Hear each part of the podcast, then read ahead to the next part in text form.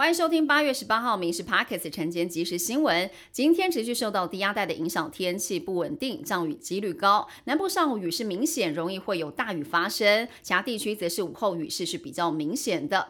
另外，白天高温大约是三十度左右，其他地区高温三十一到三十三度。副总统赖清德结束了出访，今天清晨返抵国门，向国人报告时说明，巴拉圭新任总统贝尼亚罕见在就职演说当中再度的公开强调中华民。国台湾跟巴拉圭共和国是共享民主人权价值，是兄弟之邦，会持续来推动中华民国台湾各项的交流，也会巩固邦谊。另外，赖清德也表示，经济部长王美花随即要到巴拉圭进行访问，来洽谈经济合作。而副总统赖清德出访期间过境了美国，引发了中国反弹。美国海军研究协会报道，在美中两国因为赖清德形成紧张关系升温之际，美国海军航空母舰雷根号打击群部部署在台湾东部外海。根据报道，雷根号的部署或许是中国对赖清德在美行程反弹并不剧烈的原因之一。郭台铭出席主流民意大联盟云林旅外相亲后援会，除了张荣卫、蔡正元等政要商挺，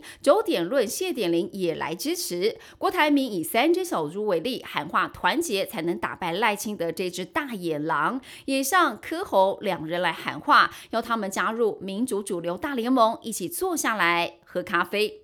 前棒球国手有三冠王号称的台电员工殷金龙，刺死女友被判十五年，但是经过医生评估，罹患了口腔癌四期，而且是有淋巴转移的情况，遭到嘉义监狱拒收。嘉义地检署呢预支交保十万元，责付家属。被害人家属表示，目前跟凶手还有官司的纠纷，对方可能来报复，而且杀了人，居然只是因为癌末就可以不用被关，对于这样的状况无法接受。浦发现金已经有百分之九十八的民众。领取还有四十七万人还没有领取。财政部表示，一般民众以及九月底前出生的新生儿，领取期限都是到今年的十月底；十月到十二月出生，领取的期限则是到明年的一月底。财政部重申，政府不会发简讯或电子邮件来通知领钱或登录，提醒民众不要上当了。台湾大王炸裂了！日本职棒火腿队的台湾好手王柏荣，前天晚间首度在一军先发，第一个打席就敲出了三垒安打。昨天再度先发，第一球更是直接扛出大墙。王伯荣帮助火腿队横扫了罗德队，也连续两天站上了英雄访问台。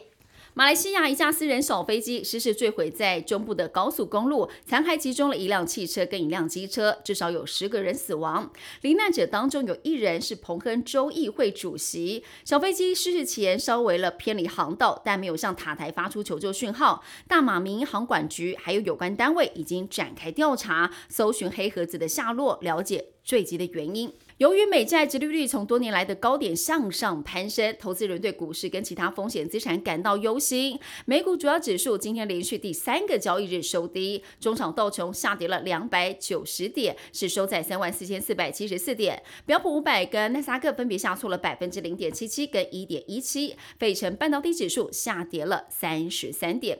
以上新闻由民事新闻部制作，感谢您收听。更多新闻内容锁定下午五点半《民事 Parks 晚间即时新闻》。